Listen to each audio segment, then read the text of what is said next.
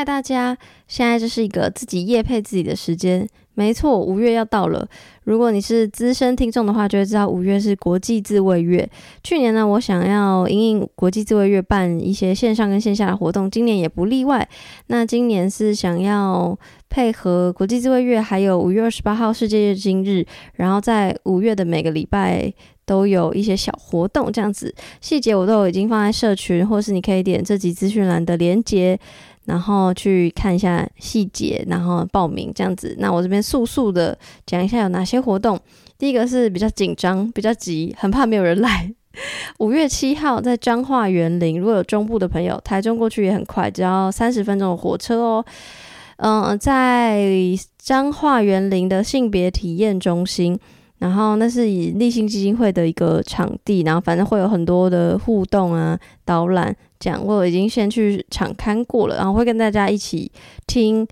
那边的专员在跟我们分享这样子。然后一个人是一百块，希望大家可以来。然后第二个是五月十四号在台北板桥的二人世界，还是一间情趣用品店，我会请店员，然后设计一些互动的桥段啊，认识不同的情趣用品。然后这个是免费的，然后再来是五月二十一号有两个讲座，一个是性别教育讲座，一个是情感教育讲座，然后都是请台湾性别平等教育协会的翁丽淑老师，我超爱他的，对，就是一个是讲媒体试读，然后一个是讲亲密关系，然后这两场讲座都是一人两百五十块，希望大家可以踊跃报名。翁丽老师真的很赞，好不好？真的。最后呢，就是五月二十八号、二十九号的月经狂欢节。那这个不是我办的，我只是想说号召大家一起去。这个是望月女子古木木办的，在华山是完全免费的活动哦。细节一样，就是可以去他们的社群看这样子。希望大家可以赶快来，特别是五月七号彰化人林的这个，我真的觉得性别体验中心很赞，因为我自己去常看过，就是我是觉得很棒，然后很想要。让更多人可以去发，就是去体验，让发挥那个空间的效益。这样子，就是我知道现在疫情严峻，所以上述所有活动都会遵守防疫规范，就是全程戴口罩啊、实名制啊，然后酒精等等。我知道现在疫情非常严峻，所以我也不会松懈。不过，我还是希望可以一起继续日常，然后继续关注我想要关注的议题，然后也推广给大家这样子。所以，真的很希望听到的朋友可以把五月系列活动的资讯分享给你有空的朋友，因为我知道五月活动很多这样子。那希望大家注意健康，我们就开始节目吧。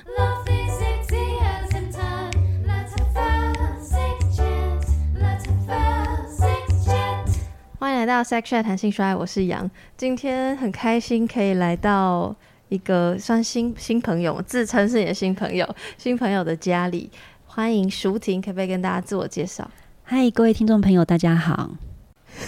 就这么简单？好，天哪，你是不不不敢讲自己的那个 title 吗？嗯，我是生育改革行动联盟的理事长，我是舒婷。其实看今天的标题。应该就会知道，虽然我其实现在根本还没有想到标题 会是什么，但是我猜应该会有“温柔生产”这四个字。这个我们最后会再讲。然后，呃，可以讲你的其他身份吗？或者是你关注的议题啊，出过的书？哦，好，嗯，我也是一个，哎，一只狗。两个小孩，还有两只猫的妈妈。然后呢，我有两个呃，我两个小孩都是在家里居家生产，所以呢，我一直长期在关注，就是台湾生育的女性生育的困境哦。就是台湾的生育其实是非常呃，生产非常的医疗化，然后生育是缺乏友善的支持。就是大家可能都知道，说台湾的女性在育儿环境其实是非常非常辛苦的。那我自己也在推儿童性教育，还有儿童的性平教育。嗯，那呃也有写几本书哦，就是有写绘本《一百万个亲亲》，然后也有写关于生产的书，就是《迎向温柔生产之路》。我有点忘记我是什么时候开始关注舒婷，哎，我可以叫你舒婷吗？不好意思，其实我们今天是第一次见面，但是因为我发了你的文章很久了，所以所以就有点害羞这样子。对我觉得我有点忘记我什么时候开始关注你的，可是。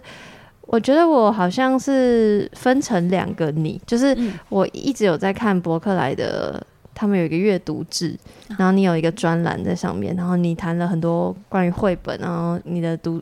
读绘本的心得，或是你有访问一些人，这样，那个是我第一阶段就认认识或知道的你。但后来，呃，因为最近 TIDF 就是台湾国际纪录片影展。就是邀请我看了一个纪录片，然后那纪录片跟生产是有关系的。那个纪录片它访问了很多助产士，然后我就是一直误以为就是助产士就等于一般我们平常看到的护理师这样。结果后来好像发现不太，也好像也不是，所以就慢慢就一个关键字这样找，然后就发现温柔生产，然后就啪，然后就又连接到你，然后就发现哎，你就是那个我平常在看文章写字的人，就是一个奇妙的连接。就那时候我没有特别注意说你关注了其他议题这样子。刚刚说到的那个纪录片就是一个法国纪录片，他在讨论。生产可不可以是愉悦的这件事情？嗯，然后嗯，我其实非常非常喜欢那个纪录片，然后我有写心得在我的社群上，我也我真的也推荐你去看。我不知道你有没有机会，但我希望我有机会可以去看。我也推荐你去看。对他来讲，就是生产这件事情，所以也就是因为那个纪录片，我才开始对温柔生产这个议题有兴趣，然后才会想说今天来邀请舒婷聊聊。不过刚刚你有讲到嘛，就是你有。关注性教育、性别教育，然后我刚刚也提到，就是我在博客来的那个网网志生阅读生活志上有一直在看你的专栏，叫做“思考教育养”，对，然后你就是透过很多绘本来分享教养的议题。我非常非常好奇，就是为什么你会从绘本切入？嗯，因为我以前其实。十年前我在国语日报工作，然后当时就接触非常非常多儿童，因为我们访问的对象哦，然后还有就是写新闻的。对象都是儿童，所以当时其实觉得哇，儿童真的，呃，我我真的也不是那个时候不是一个喜欢小孩的人哦，也像现代 许多人一样哦，就觉得其实自己很厌孩，但是不会去承认，只会觉得说，呃，爸爸妈妈应该要处理好小孩，然后不要对成人的世界造成困扰才对。可是，在我开始呃帮儿童写新闻，还有就是有机会访问到很多小朋友以后。我才发现，我们的世界一直绕着大人转，然后希望十二岁以下的小孩，其实讲不用讲十二岁，大概二十岁以下的儿少，都好像应该无条件的配配合成人的成人世界的秩序。但是他们其实就是不同的生物哦，儿童真的是非常非常特别的族群。所以后来我就去念台东大学的儿童文学研究所，就希望可以多了解一下，台湾的儿童到底呃处在一个怎么样的状况，然后他们又会接触到什么东西，然后就真的就对绘本越来越有兴趣。后来我发现，嗯，很多爸爸妈妈、老师使用绘本哦，都很喜欢用来教训小孩。就你会看到有理财绘本，嗯嗯嗯，说真的，他。呃，成年人的理财能力都不是很好，却要求小孩要会理财，然后或者是情绪管理绘本哦，我还没有看过哪个哪对父母的情绪管理是比小孩还好的，说真的。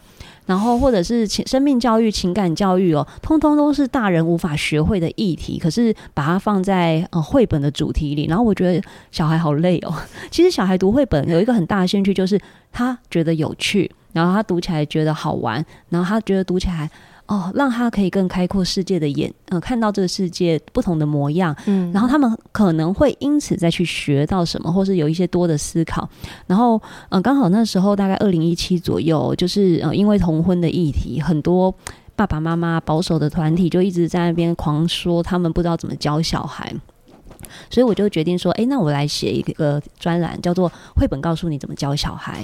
然后你就会发现超简单的绘本里有。无穷无尽的答案，然后我觉得其实比我们的教科书还好，然后也比很多成年人在呃脸书写的很长的文章都还要好。真的就是你在绘本里面，你真的可以找到各种关于生命难题的答案。嗯，所以是你从国语日报时期就有接触一点点，然后研究所时期就是深入去探探。探索、探讨、了解，这样吗？嗯，应该说，我国语在我在国语日报时期，我觉得我是比较好奇。OK，然后当那时候觉得文学跟新闻的关系是很远的。嗯，到了读研究所的时候，就觉得哎，这其实是一个很有趣的东西。可是我觉得那时候对我来讲，还是仅止于文学的研究。嗯，一直是到我当了爸爸妈妈，我开始使用这些绘本哦，跟我的孩子谈事情，还有就是跟他们共读的时候，哎，我才发现有时候我真的不用讲太多，哎，我只要想到什么相关主题，我就去找那个。绘本，然后念给他听，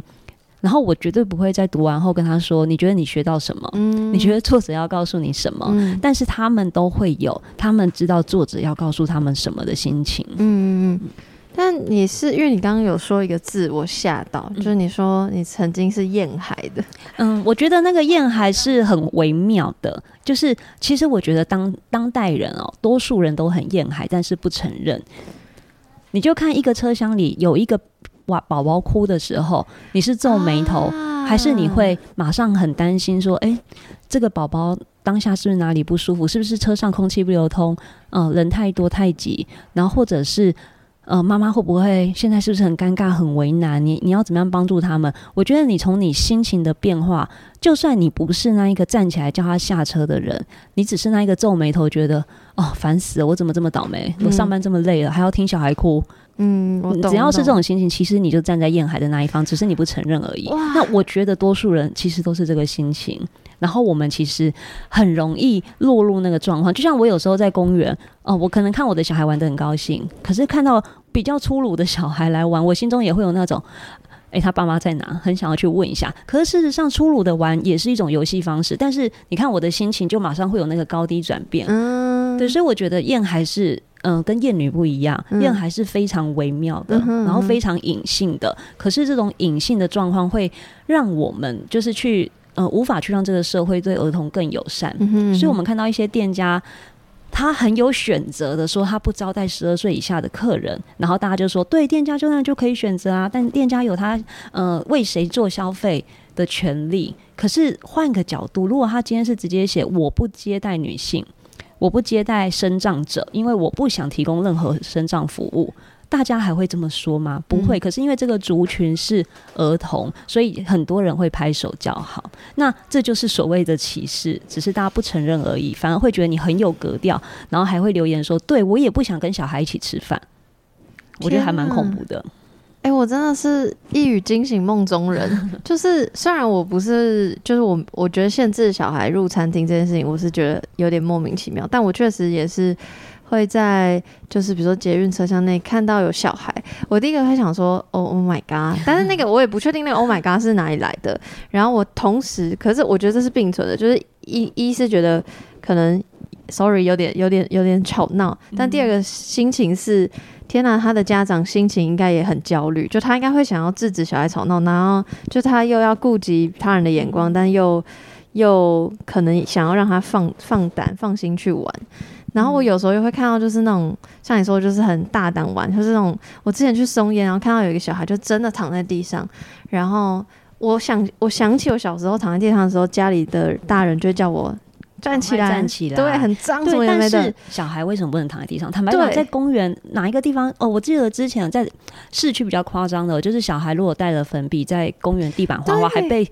还有人叫警察，对，但是你有必要吗？你我觉得可以提醒一下家长说，哎，你记得带罐水，等下冲洗一下，或者是其实粉笔的材质下一场雨就没了。嗯嗯那呃，可能这些人对于抽烟的人都没有勇气去劝说，哎，你不应该在这里抽烟，因为通常抽烟的人我们都会心中担心嘛，没错，他都会比较有负面形象。可是对于小孩，你真的是当下报警毫不犹豫。嗯，然后那一次，我觉得重点是我那次超开心的原因是。我看到他家长走过去，不是叫他站起来，他就跟他一起躺下，在松叶的路上。然后我就想说，太棒了吧！然后我就把它录起来，我就说：天哪！如果以后有有幸成为家长，我要成为这种家长。就是我觉得那个心情其实有点同时存在，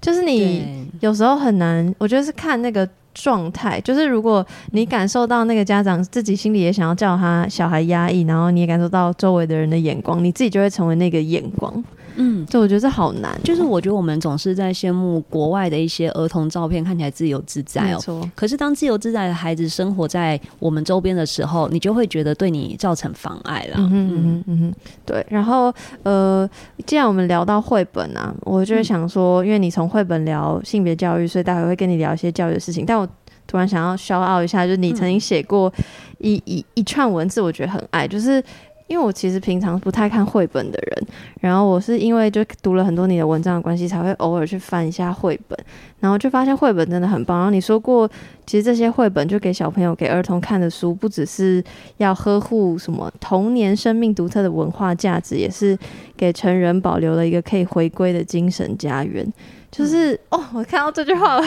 我很容易揪心，但就是我就觉得，就确实很多时候。我觉得大人没有机会看绘本是一件很可惜的事，就是我觉得绘本反而不只是限于小孩，我觉得就是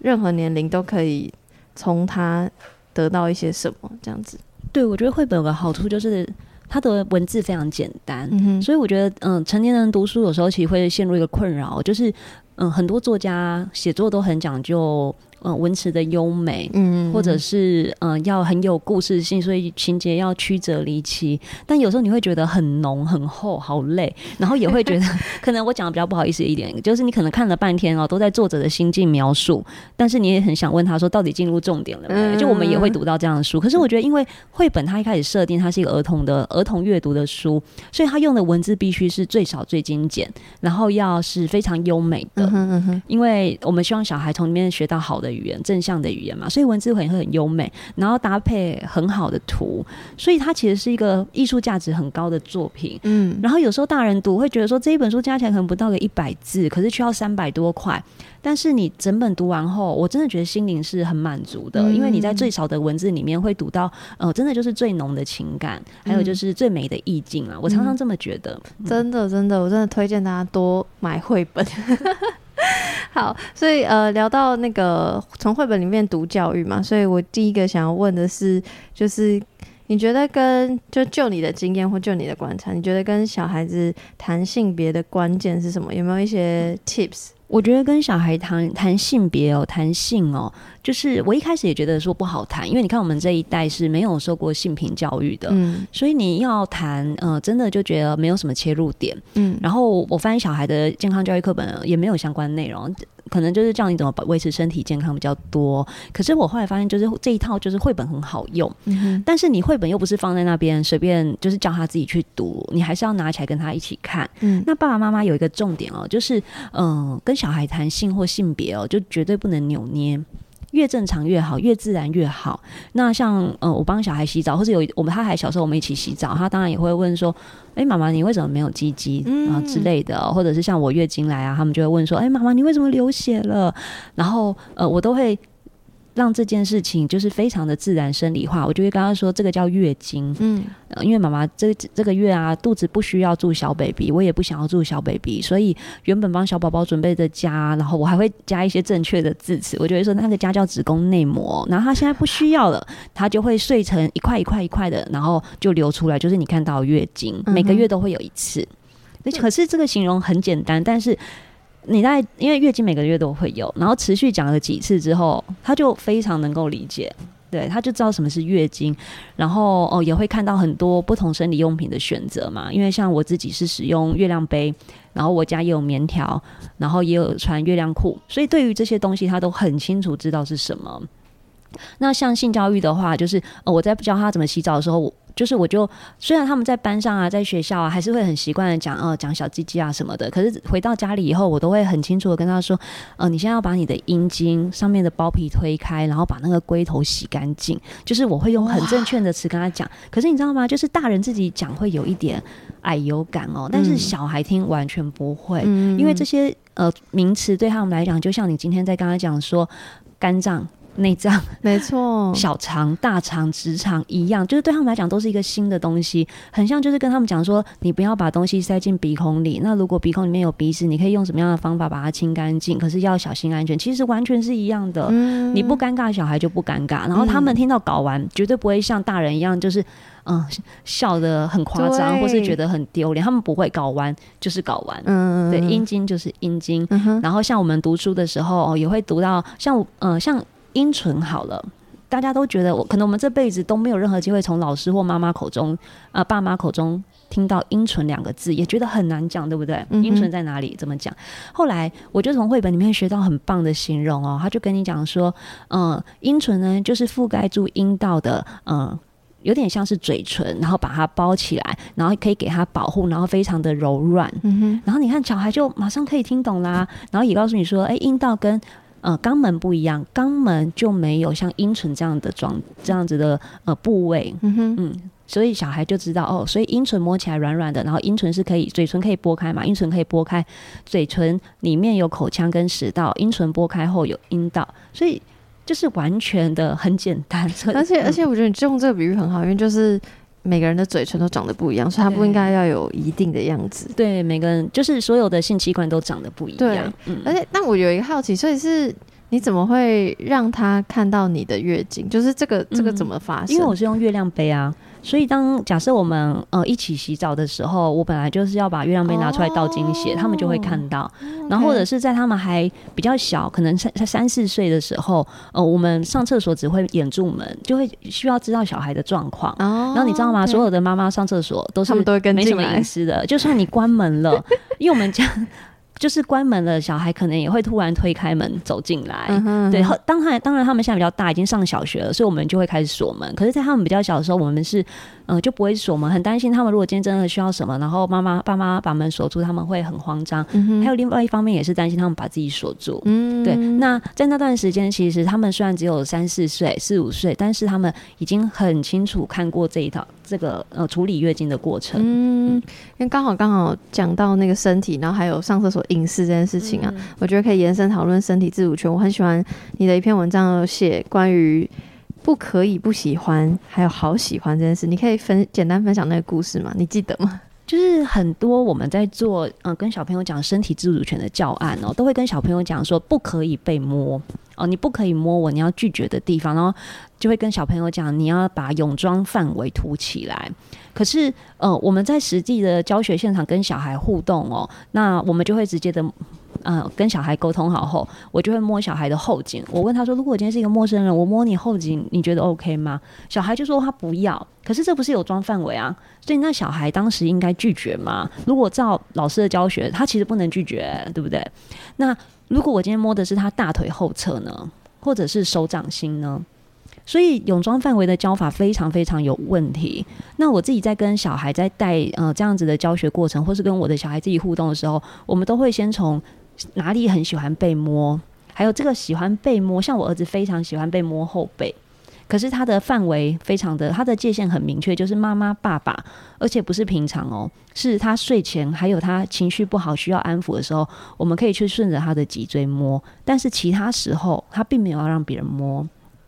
然后，呃，就是顺着这个喜欢哪里被摸，跟想要什么时候被摸的讨论，我们就可以到说，那有没有什么时候你都不想被碰的，碰到你你就觉得爆爆炸的？他就也有啊，他像他不高兴的时候，最好大家都不要碰他。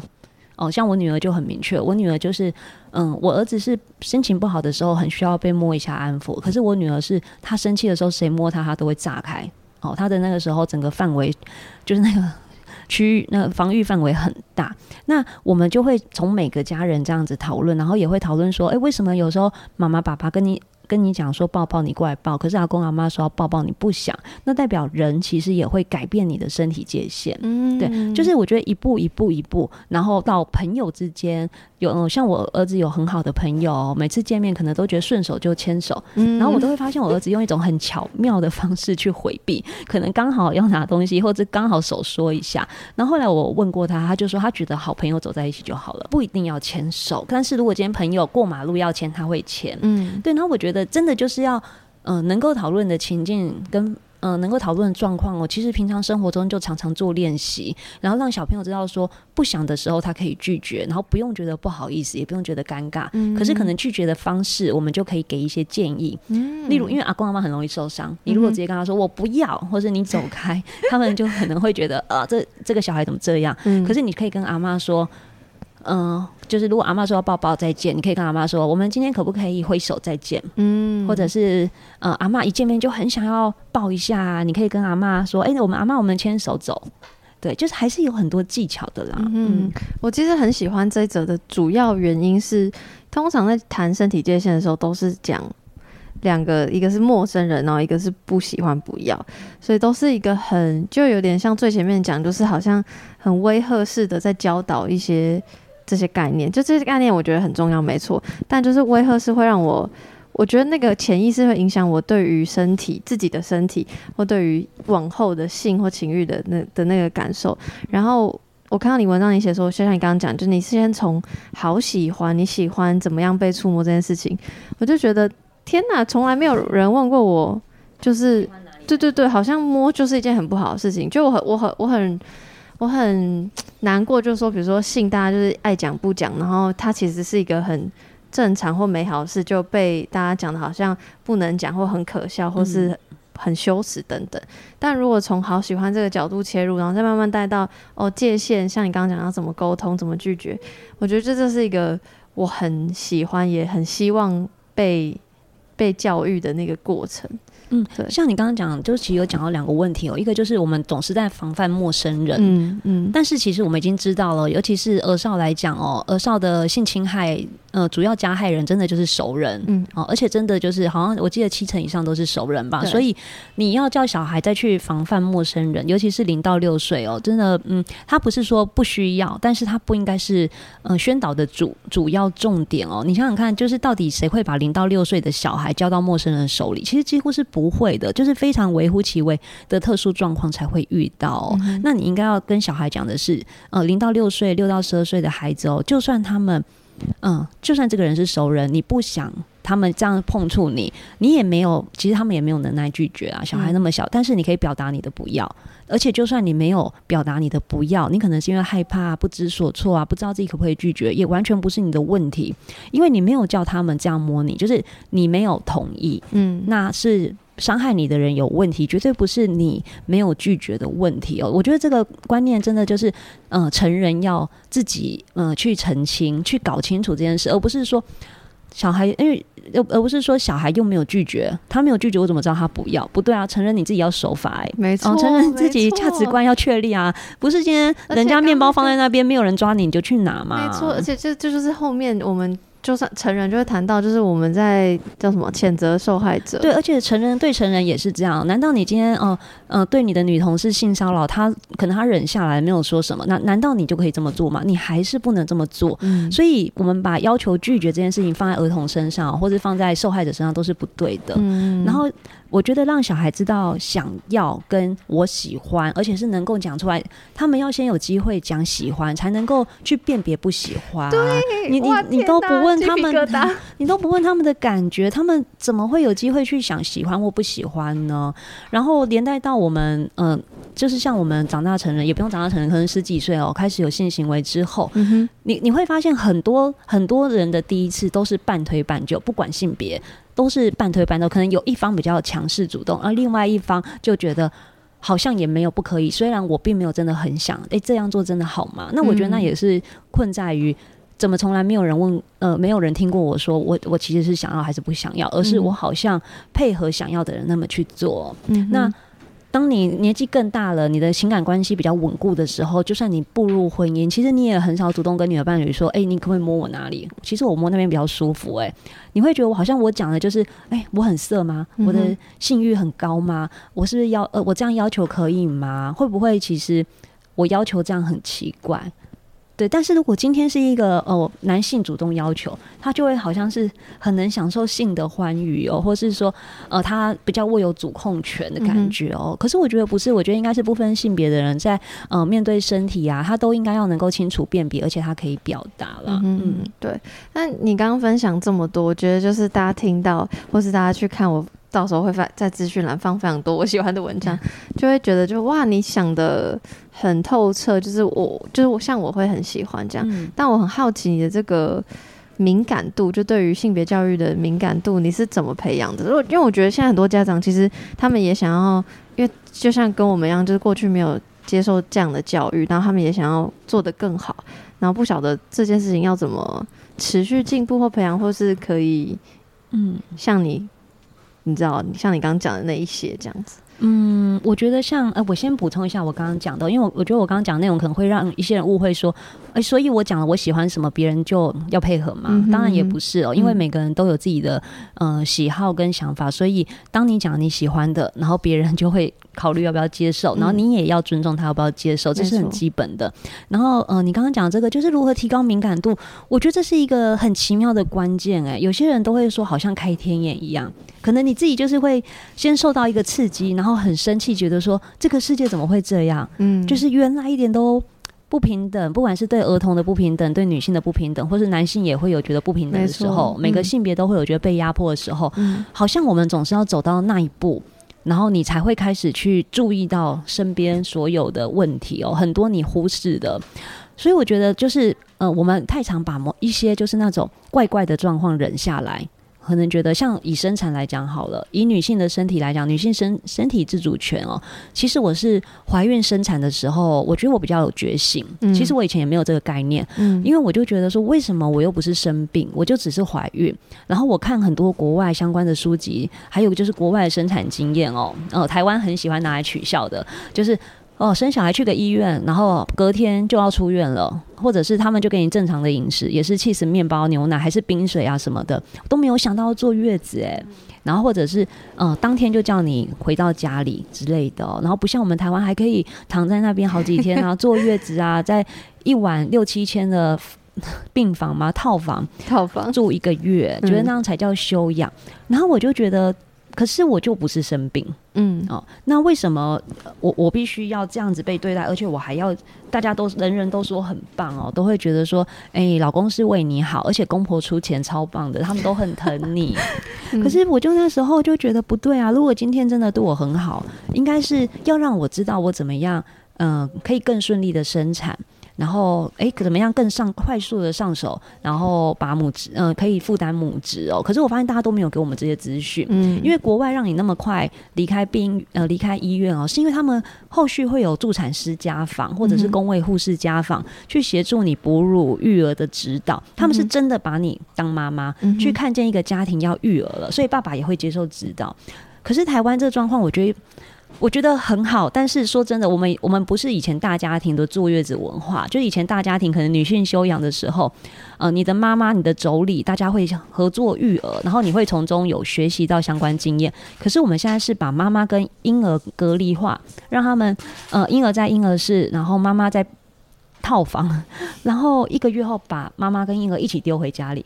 那就很恐怖啊！然后反而妈妈会觉得说：“我怎么什么都不会？宝宝不是应该睡过夜吗？”之类的哦。所以我是从那个时候开始去看国外的经验，还有去看每个人不同的经验，然后思考说：“那不是我想要成为妈妈的方式。”嗯，我不会觉得那些女性她们的选择是错误的，但是我会希望她们其实知道她们。应该有更多选择，嗯，而且要有人告诉他们，他们也值得更多选择，然后他们可以选择。我觉得要女性要得到这些知识才对，嗯。但是我们的，嗯，整个政府的工位政策啊，还有我们现在的妇产科跟月子中心文化，都把这一块哦，很大一块都隐藏起来，然后把生产后新生儿的数字标上去。接下来就是各家自己有多少钱，有多少钱决定你要怎么坐月子。那女性真的是可以。生气一点哎，就是不要觉得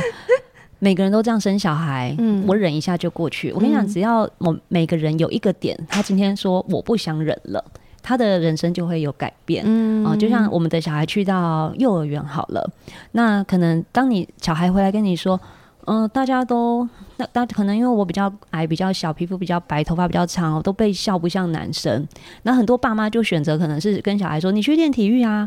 哦，把身体练壮一点啊，把头发剪掉，我就跟你说，你这样很像男生啊，或者开始都给他穿一些男性化的衣服啊，然后跟他说，嗯，以后你就会更像男生了。可是不是啊？如果那个爸妈当下是不想忍了，有一点生气，然后跟学校要求说，我们其实需这个学校已经需要性平教育了，老师可能要提升他的性平职能，然后学校需要相关的教案进去，那这个班就有机会改变。所以我我真的觉得就是，嗯，对于你。马上敏感到的状况啊，你觉得很敏感的，你觉得好像哎，为什么这么多人都没有动静的？有时候可能其实是一个改变的契机。嗯嗯，我其实很喜欢你讲“开天眼”这三个字，因为我觉得，我觉得像做节目就是我的开天眼，就是我也是没有，我本来不打算就是这样子专专精嘛，或研究探讨下去，但就真的是一个契机，然后突然做这件事，然后然后就是因为我。感受到你所谓开天眼的那个状态，就是我突然变得对于一切事物都很敏感，然后我也会很希望，就是也不是很希望，就是我有点小小的许愿，就是我的听众或者是社群的读者可以有这样的开天眼的契机。所以，然后我我我当然知道我的嗯陈述，你也想要讲话吗？想你抱抱他，真的，他等下会到你腿上，请。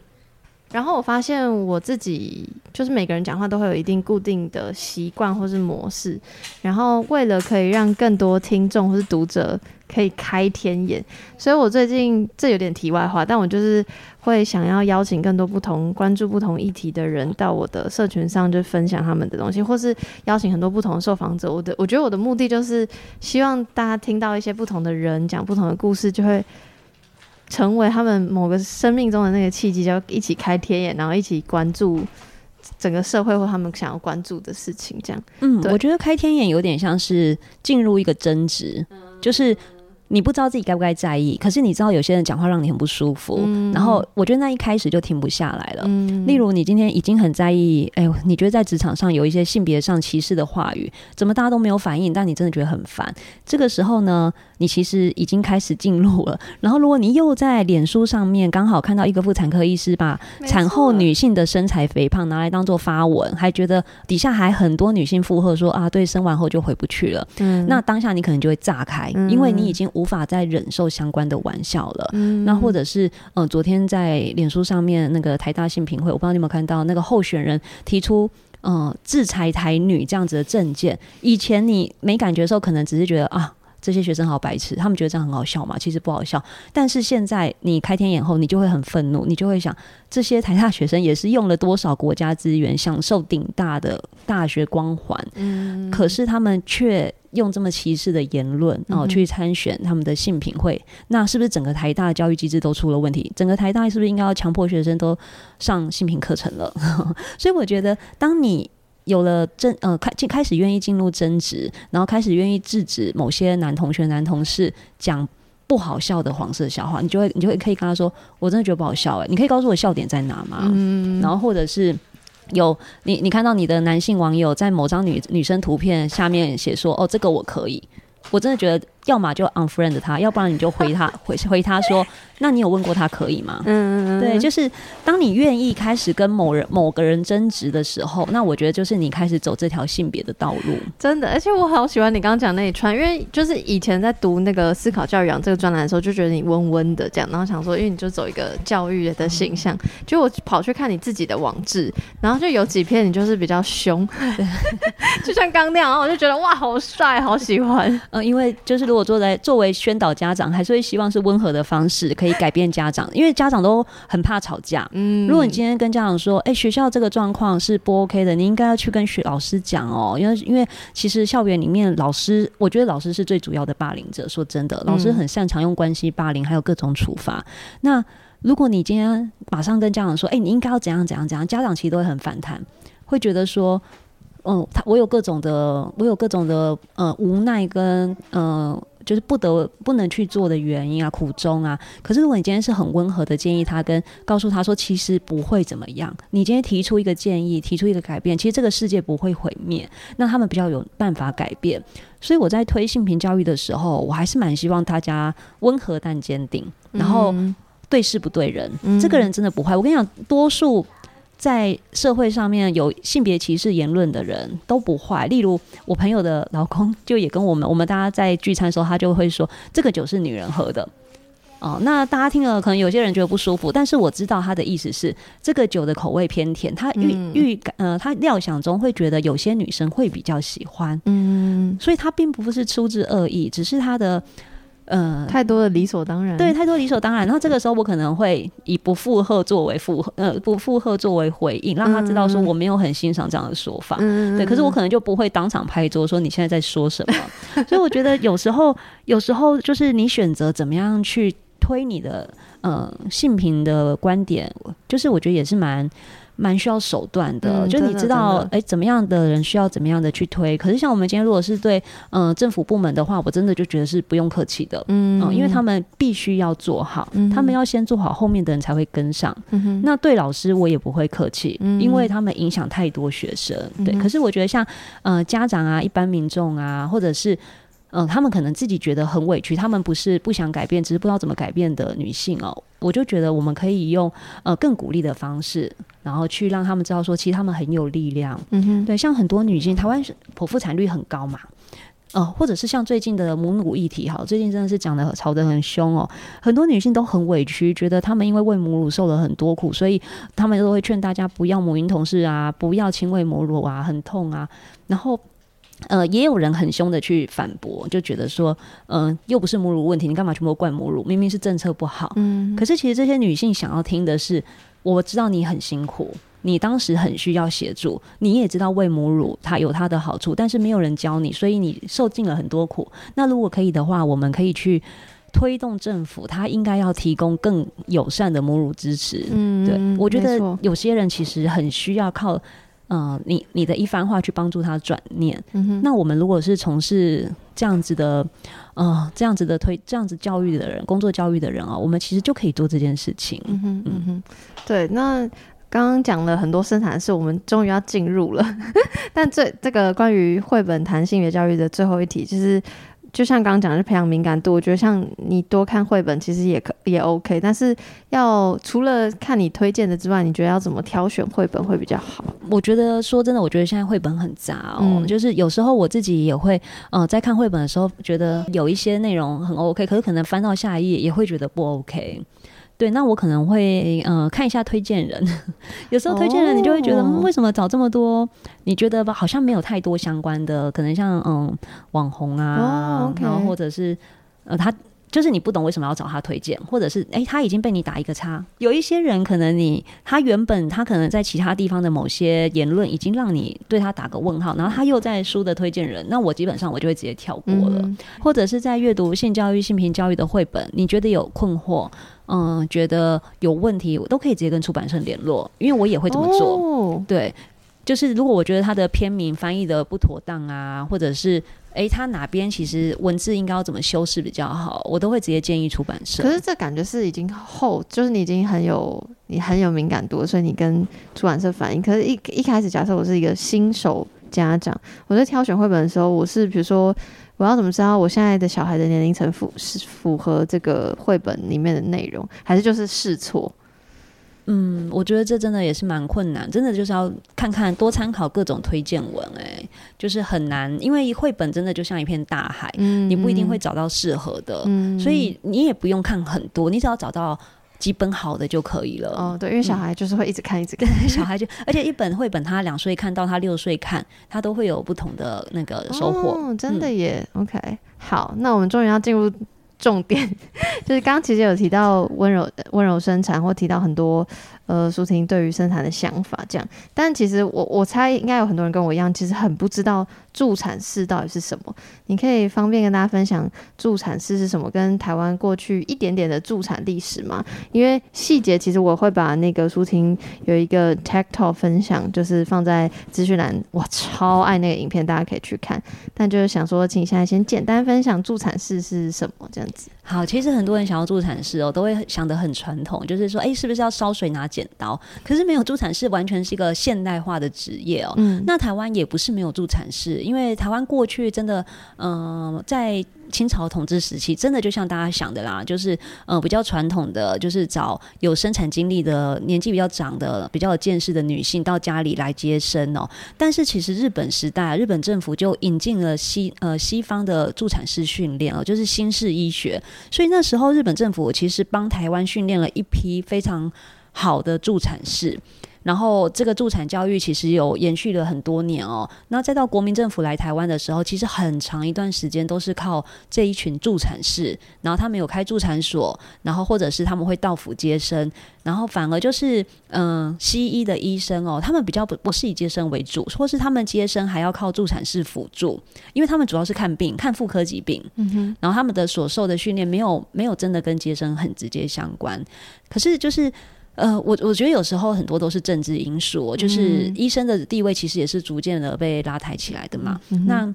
嗯、台湾的关键其实大概就是在七八零年代哦，那个时候就是要做生育政策，就是两个恰恰好嘛，然后三个太多啦，你应该要结扎，所以那时候政府把呃结扎的这一个手术施行哦，就是呃交给妇产科医师。那什么时候你会结扎？就是在你生产后结扎。所以当时其实呃让很多女性原本在家生产的女性哦，都转去。妇产科医院哦，然后生产，所以呢，呃，我觉得在那个那个政策是台湾呃生产的选择改变的一个蛮蛮重要的事情，嗯、然后再到接下来就是一九九四年哦，然后健保开办，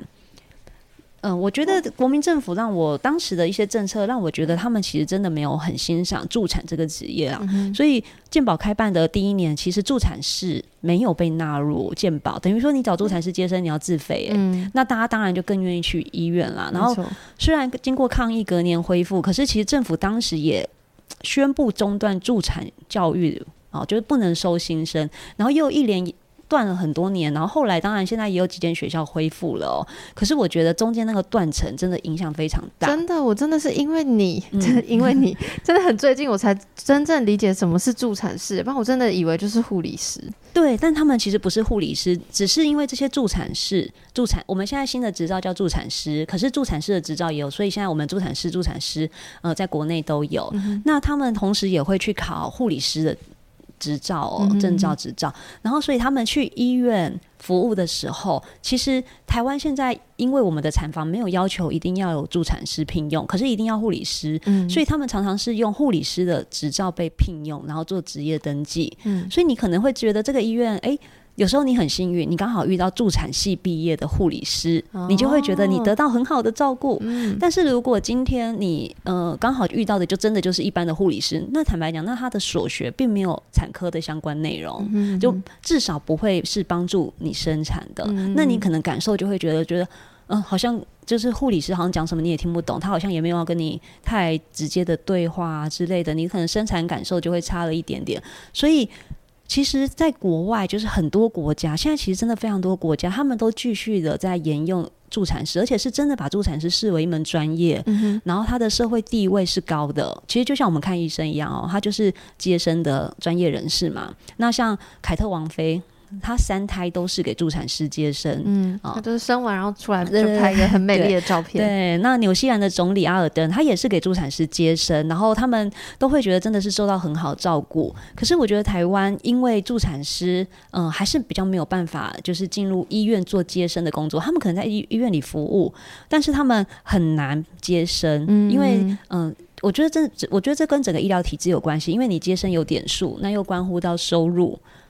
接生有点数，有有有，这些其实就像说看诊手术一样，他们都会有一定的点数，那就会关关系到医生的收入哦。所以也医生也会觉得说，而且现在小孩生的少哦，虽然我很忙，可是我为什么要把这个工作就是？交给助产师，所以我们一直在推动的，就是像其他国家那种医生跟助产师在医院的共共照制度，共同照护产妇的制度哦。像日本就非常多助产师是在医院里。我朋友在日本生产哦，他说他其实从头到尾他都没有看过医生，只有在他生完后，医生来巡病房，然后告诉他说还好吗？没有没有，是鼓励他你做的很好，然后就走了。就是所以从他从产检。生产到产后学习哺乳跟照顾婴儿，全部都是助产士。嗯，对。然后呃，不管是我在日本的朋友啊，然后在德国也是给助产士照顾，然后在丹麦也是从头到尾都看到都是助产师。然后你就会知道说，嗯，能够让助产师照顾的产妇。反而他们的生产感受都很好，因为就真的有一个人一对一的连续陪伴你，嗯，然后从你在阵痛的时候开始，然后到你生产，到你生完，他都还持续的支持你。然后很多妈妈都会因为这样，其实他们最后嗯都跟助产师变成好朋友，因为等于说有一个女性一直在关切你的生产，而且即使小孩两两周、一个月、两个月，那个助产师还会到家里家访哦，那感觉真的是非常好的，好棒哦。对，可是你在。台湾妇产科生产完后，你就进入病房，然后接下来来看你呢，就是呃护理师可能会来喂教，然后叫你来喂小孩，然后小儿科就是看小呃婴儿的健康嘛，然后有些妈妈其实出院后，她也不见得会回诊，啊有些妈妈会，有些妈妈不会，然后回诊一次就结束，所以妈妈就跟当初呃接生的时候的这些人的关系其实是马上断裂的。那为什么台湾就会有很多产后忧郁的妇女？她会一直不知道自己产后忧郁，因为也没有人发现。就是你看，我们生产后，我们只会做新生儿筛检，嗯哼，还有就是新生儿打预防针，对。但是没有妈妈的关照，所以就算你今天是去看小儿科好了，小儿科医师可能觉得这妈妈比较低潮，但是他没有帮妈妈看诊，嗯哼。然后他如果去妇产科，他检查的是会阴的伤口，妇产科医生也不会关照说，哎，你今天。呃情绪状况现在怎么样，有没有自己放风的时间，哺乳还顺利吗？这些不是妇产科的范畴，所以才会变成说很多妈妈，很多产后忧郁妈妈，台湾产后忧郁妈妈真的就是自己撑过去。嗯，真的。对，可是我记得那时候我访问那个。丹麦妈妈的时候，她说助产师来家里访问很多次，然后每次来一定都会关心她，就关心她说你心心情最近心情还好吗？嗯，然后或者是很很注意她，就是你有没有每天有没有一小段自己的时间？对，我觉得这些真的都很重要。真的，我觉得就是其实就是太多的不知道跟太多的理所当然，就是比如说像我是很很近期才知道助产师，然后像我以前也会觉得就是啊。生产就是要去医院啊，不然就会觉得这一切都很合理正常。然后像刚刚你提到的产后忧郁，因为我自己的状况是，呃，我是陪我姐生产，加上去住月子中心一个月，然后我就有看到，就是我姐在月子中心就一个人在突然哭，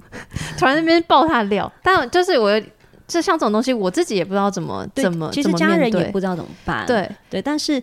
就是他那时候，其实他身旁很需要一个专业的人进来。那我自己是比较幸运哦，就是我还蛮早，嗯，就因为我以前当记者，我就有接触到助产师。然后我那时候就想说啊，如果我怀孕，我就是要这样生产。那我也很顺利哦，就是接连两胎都居家生产，所以我给助产师产检，然后接生，然后到我，然后到我生产完啊，助产师就来我家家访。然后，呃，如果我问的时候，有时候，呃，我记得有一次喂奶不顺利，就是我觉得好像快要乳腺炎了，然后我也是马上视讯给助产师，请他帮我，就是，嗯，告告诉我怎么调整喂奶的姿势。所以我觉得，就是助产，助产它有一个概念，就是女性帮助女性，嗯，然后然后完成你生命怀孕生产这个重要的阶段哦。如果更多女性可以给接受助产师的服务，我会觉得很棒。嗯，只是我们现在比较。可惜的是，台湾助产师，呃，而且是有在接生的，真的很少。一来是因为能够实习的管道有限，你看，就像我刚刚讲的，我不是每间医疗院所都愿意让助产师进去，而且实习是要，就是他真的要做到接生实习，他才有办法独立接生嘛。所以他能够实习的单位就很少，然后医院也不太愿意开一个叫助产师的缺。哦，然后真的让产房里面有助产师进驻。现在其实有几间有，我真的觉得很好，像新庄的热宝儿、乐宝儿，然后慈济的呃花莲的慈济医院，还有嘉基嘉义基督教医院，嘉基也有。然后呃其他地方我记得还有几间，但是这真的就变成女性的运气，真的。我在当地，然后我还要知道这个讯息，然后。还要有约到，呃，约到是还好，通常这些助产师都可以配合，哦，都可以，都很欢迎哦。可是就是，我觉得这就是幸运中的幸运。如果你今天不是刚好居住在那个县市，不是刚好去到那间医院产检，然后还要。知道还要有人告诉你说，哎，其实我们医院有助产门诊，你可以考虑给助产师接生。然后你还要排除万难，可能你的伴侣会说，医院呃给医生接比较安全，可能长辈会无法谅解，可能你自己就过不去那一关，就觉得说我真的不给医生接吗？嗯，然后我觉得就是好几个关卡过了以后。哎，你才能接受到助产师服务。所以台湾，我记得，呃，去年吧，一百年吧，就是只有一百五十个婴儿是助产师接生的，其实真的很少，比往年多啦。往年我记得我生的那一年只有一百三十七，然后现在一百五，所以你会发现它很缓慢的上升，但是同步台湾的生育率是很快速的下降。所以我觉得这呈现一个很微妙的关系，那就代表说我们现在生的人这么少，宝宝这么少哦，然后。反而就是让在家生产给助产师接生的人变多，那是不是代表其实多数女性哦，很多女性其实她很需要这样子更友善的生产照护。嗯，那可能多数女性她可能为了安全，她觉得我只生这一胎，我没有办法冒风险，我还是去医院。嗯，但是如果政府是可以。真的建构一个环境是多元生产，我可以在医院生，我可以在助产所，我可以在生产中心，我也可以居家生产。然后有医生呃高风险的给医生接，然后呃低风险的其实助产师可以接，或者是两边一起合作接。那我真的觉得其实生产率是会提高的，因为像德国的出生率就是往上啊。没错，我觉得你讲你讲多元这两个字很重要。我觉得就是就像比如说情欲或性别什么，现在都在讲多元这件事情，所以生产也是。然后大家不会联想到哦，生产的方式也可以多元。就是我就像我刚刚讲，理所当然，就很容易觉得，像你曾经讲过，就是好像一些医疗介入行为，我会以前会认为是理所当然，比如说什么催生啊，然后剪啊，然后打无痛或什么那种打减痛这种，我都会觉得啊，不然嘞，不是就是这样吗？然后后来才知道，哦，原来当然有还有很多其他不同选择。然后像你刚刚说，你是。因为采访其他在家生产人，所以后来自己决定在家生产，是这样吗？对，因为他们生产经历都让我觉得很不可思议。因为我同时还采访很多呃在医院生的人，嗯，然后我发现没有人是好的经验，可是大家通常都会是安慰自己说：“好险我生完了，或是我不会再生第二胎了，就幸好也没有第二次。”嗯，就是我就觉得很矛盾哦，好像我们那种联考的感觉，就是这件事情很糟糕，然后你不想再经历一次，也也很像当兵。哦，你你几乎每个人都会遇到，但是你没办法改善它。可是其实不是，当然就是你你当然是可以做一点改变的，就你可以为你的生产做一点选择的。嗯，然后你刚刚还有提到，就是其实假设你今天觉得好，我可能可以考虑在家生产，然后还要面临很多沟通的问题，不管是外界的眼光、家人的沟通，还有自己的那个惧怕。其中讲到风险这件事情，我觉得很很有趣，就是其实风险这件事情包含了。产痛这这一件事情，就是很你说很多人会问你说，难道不怕吗？难道不痛吗？难道就是你很多担心什么的？就想问你，以你的经验，你两胎都在家生吗？你是怎么看待这个在家生产的风险跟产痛这件事？嗯，我觉得这点助产师做的很好。嗯，就是嗯，我那时候在做关于生产的调查的时候，我就发现，其实，在医院生的人没有比较知道风险。他们反而会把自己全盘的交给医生，完全丢。所以妇产科为什么会是那个医纠最高的单位？因为相较于其他，你看哦，如果今天哪里要肿瘤要动刀，皮肤怎样，眼睛怎样，我们会去咨询很多医生，然后选一个最适合的治呃治疗方式。嗯哼嗯。可是我觉得生产落入一个。蛮可怕的状况，就是医生说了算，而且就是我交给医生最安全，不会有问题。嗯，那如果医生他们自己不改变这样子的医疗文化，然后不跟呃他们的来产检的产孕妇说，其实你还是有选择的，你要不要再多想想，为自己做选择？有一些风险你要知道，或者是如果你总是跟孕妇说。就是要不然呢？就是不然你还能怎么样？就是就只能这样，大家都这样啊。那你势必就会面对很纠很多很多纠纷啊。所以我那时候助产师已经有跟我讲过非常非常多风险，然后是让我知道这些风险存在的状况下，我去做选择的。所以后来不管什么状况哦，就是我觉得我都可以跟助产师做沟通，然后做应变，然后也不会觉得说啊，一定是助产师害我的。然后关于疼痛，我就觉得。嗯，就是他真的真的会非常痛。其实生小孩就是很痛，但是我那时候是比较花比较多的心力去理解说为什么生产要这么痛。嗯嗯，因为一件事发生，尤其是是人体的机制，它一定有它的原因。所以那时候我就去上了呃助产师他会开生产教育课程，我也觉得这很棒。因为 妇产科医师他可能没有办法帮你开三个小时一对一这样生产教育，可是助产师他要求你一定要上，而且是伴侣要一起上，因为呃给助产师接生，伴侣的角色很重要，伴侣。就是最重要的助手。那在生产就是做教育的时候，他就完全的很仔细告诉我们，一个宝宝他是怎么样转向哦，从从子宫下来啊，然后呃经过产道，然后生出来。所以我那时候非常清楚的感觉到，就是当我超痛的时候，我都会同步的想，宝宝到哪里了？他现在是不是某一个转向让我非常的痛？嗯，对。那助产师我们的那个生产教育课程也会包括很多陪产教育，所以。伴侣他知道怎么帮你按摩，然后冲澡啊，或者是热敷啊，哦，穴道也有教学，所以我觉得那个过程比较像是我们三个人合力在做一件事，就是你很痛，呃，大家都知道，那我们尽力的让你好过一点，然后帮助宝宝赶快生出来。跟嗯，我也不会觉得打无痛是不好，打无痛当然就是也有人协助你嘛，但是我觉得那个协助感觉不一样，很像就是。嗯，一个是走高速公路，一个是一路上走省道看风景的感觉，就是我觉得没有好坏，就是看你怎么选。嗯，还有就是你如果选了，你就要去，就是如果你走省道，你就是要查好地图嘛，要不然会迷路嘛，对不对？那走高速公路，你可能就是要负担过路费啊之类的哈。还有就是，当然你麻醉也许有它的风险，你自己要承担嘛。嗯，没错。我觉得这个，我后来我朋友跟我讲了一件事情，他我觉得很有道理哦。他觉得就是，如果你是有准备的面对疼痛哦，其实是就是那个疼痛不会让，呃，就是你惨痛，但是你不会无助。因为你会知道为什么痛，跟你现在可以怎么应对。嗯所以其实我是很怕痛的人，我连看牙我都没办法忍受的人，真的真的。但是我觉得生小孩没有看牙痛，因为你有心理准备，然后大家都在帮你。可是你看牙没有人很无助哎、你躺在那里，然后牙医他就是必须完成疗程，嗯然后打麻醉的过程也很痛，然后整个过程都很不舒服，嗯所以我觉得生产还没有那么痛。嗯，我真的觉得像你刚刚讲做功课，或者是说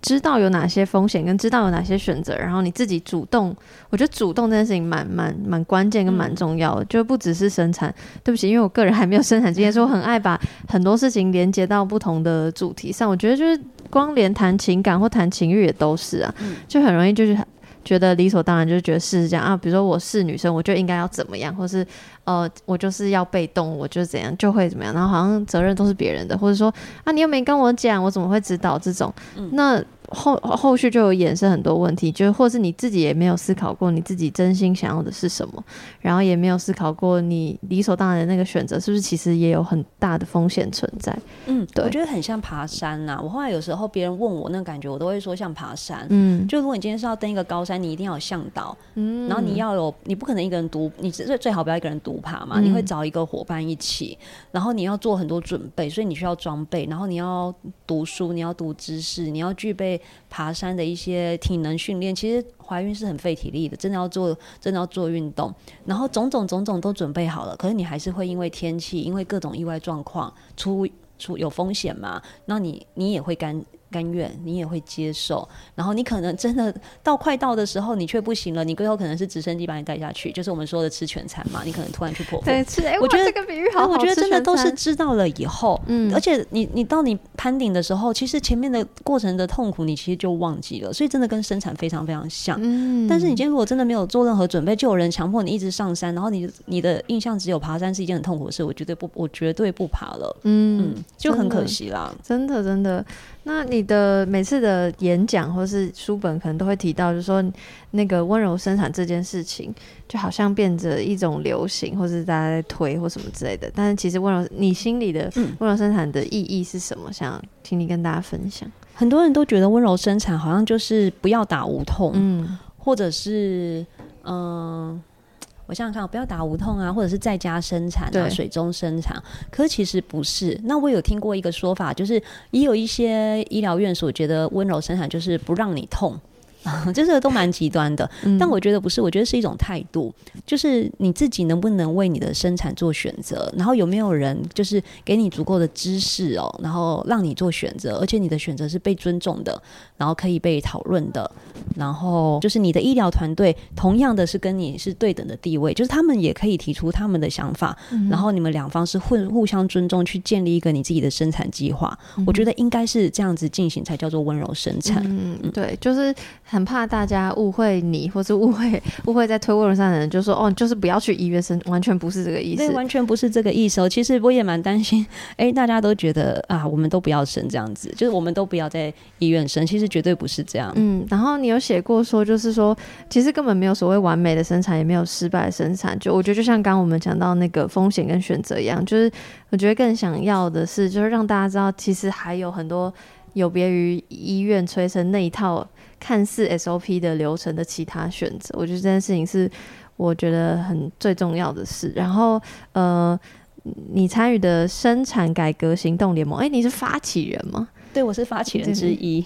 对，所以就是生产改革行动联盟应该就是在提倡或是推推动温柔生产这件事，就是它的实质意义，嗯对不对？对，生育改革行动联盟，哦我们后来立案变生育哦，哦因为就觉得除了生产还有育儿哦。嗯，就是我们希望提供的就是一个友善又多元的生育生产环境跟育儿环境，嗯，因为呃，我我觉得我们台湾女性对于生产的想象真的太单一了。可是不是女性的错，是这个社会没有给他们足够的想象哦。然后包括说，嗯、整个家庭啊、社会啊，可能社会都觉得啊，女生现在就是很怕痛啊，都不知道什么生小孩啊，一定要打无痛啊，花大钱住坐月子中心啊。所以你会发现，其实很多女性觉得。诶，自己被疼爱、被宠爱，然后所谓很有自主权的方式，可是反而同时挂了很多偏见哦，还有指责在身上。然后，所以我觉得这样怪怪的。我们应该再回过头来哦，让女性真的是很有力量。然后很有选择的能力，然后能够去做出合理的判断，而且是他的判断是被尊重的。没错，没错，对，所以这个就是我为什么今天很想要邀请舒婷来，因为我就是看到说，就是很多很多东西都是在认识你之后才知道，就像比如说关于生产的选择，对，就是觉得觉得自己有选择权这件事情，是我觉得是很很很大的。祝福哎，我觉得对。然后我觉得不管是妈妈本身，或是伴侣，或是小孩，我觉得这件事情可以多多思考。然后可能以后也可以跟小孩讨论。我觉得这件事情也是非常可以啊。我的小孩都很知道我的生产方式，因为我生老二的时候，老大在旁边。没错，我会把那个 那个你的网志分享在资讯栏，就是所以我的小孩不会怕生产。有些小孩听到生产，尤其是妈妈讲述的经验，会觉得很恐怖。然后妈妈可能就会顺便说一下，所以你要孝顺妈妈，你要好好长大啊，认真读书。可是我就没有，我儿子他看到的生产是很很友善的，很轻松的。我们那一天朋友都在一起，然后和乐融融，所以他可能觉得妈妈真的玩的很开心。然后那天妹妹生日是一个很好的一天，就是我觉得我希望给孩子看到的生产是这样子，我们在一个很好的一天，然后迎接到一个新生命。对，就生产它，它当然它绝对是会有部分的痛苦，但它不不是完全是这件事情。然后我超喜欢你生第二胎的时候，然后很像在办 party 的感觉，然后大家。Ending 合照，然后真的还拿什么饮料杯什么？对，我们还有喝，我们还开一罐白酒，还有切蛋糕，都是事先我们就讨论好，我们想要怎么过这一天。是真的超棒的，希望我以后也可以，可以，可以。我觉得每个人都可以，就算在医院也可以。我朋友是在医院生，然后他跟医生啊、护理师，就是呃，就是像我刚刚讲的，在医院你也可以温柔生产，因为医院跟护理师很知道他的生产计划，然后愿意互相配合，他也有调整，所以他其实有一些医疗介入，但是那些都是医生跟他讨论过后，他决定他接。接手的，然后他们生完以后，医生就很高兴，马上打电话叫披萨，他就跟一个刚生产完没多久的产妇，然后大家一起吃披萨庆祝。所以我觉得一个好的生产的经验，不只是产妇本人很疗愈，其实医疗团队也会很高兴。今天一个医疗团队，我觉得他们可能也不想那种。嗯，很像工厂工厂制造那种感觉，他可能觉得自己也变成一个接生工具。嗯，如果他今天也是觉得很有力量的在做这件事，然后也感受到女性的力量，其实接生者本人是很被培力的。嗯，对。那今天真的很感谢舒婷跟我们分享，就是不管是绘本啊、性教育、性别教育，然后还有温柔斯坦的这这些大小事，我真的真的觉得就是学到很多东西。就我不是很确定，就是我的听众点进来是什么心情，因为毕竟我的节目本来是主讲情欲，但我每次都会从情欲出发，然后后来延伸到很多点，思考很多点，后来发现都是。关于风险、关于选择、关于平等这些，所以我觉得其实都是很像的，所以今天才会想要邀请舒婷，所以真的非常感谢。那最后最后，你有什么其他的活动？要 要分享了吗？很突然，一个很突然。他可以呃关注一下生育改革行动联盟的粉丝页哦，可能请你帮我挂个链接。就是我们其实接下来有很多很棒的活动。我们五月份跟台大社会系的一个呃台台呃社会设计课程，其实会五月六月都会办相关的论坛哦，就是去思考说育儿家庭他在孕产的时候其实需要怎么样的支持，还有需要，因为我们的孕妇手册真的是蛮烂的，你看 孕妇健康手册真的很烂，对，真的是不怎么样。我们会想要让大家来讨论一下，你到底需要怎么样的一个怀孕的协助跟支持。然后我们呃接下来在华东，因为我们其实现在主力，我们希望让各个县市都有生产支持哦，所以我们在华东也会做产后支持的服务。然后接下来还会有蛮多有趣的活动，就是希望大家对于生产哦是更开阔想象的，不要只是很痛。无痛跟坐月子，就是真的有很多很多好玩的事情。例如像大家可能可以学一下背巾安抚宝宝的方法，你就不用整天觉得宝宝在哭。